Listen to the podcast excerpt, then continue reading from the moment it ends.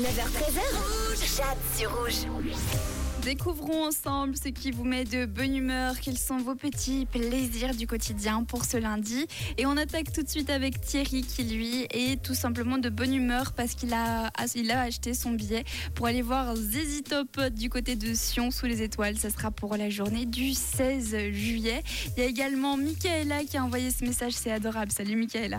Bonjour Rouge. Alors moi, pour vous répondre pour le petit bonheur de la journée, bah, c'est simplement d'aller à la caisse, de faire un sourire à la caissière, qui s'embête sinon, et d'échanger peut-être quelques mots avec elle pendant cinq minutes. Et le bonheur, c'est de justement distribuer un petit peu de bonheur, au moins cinq minutes à une personne.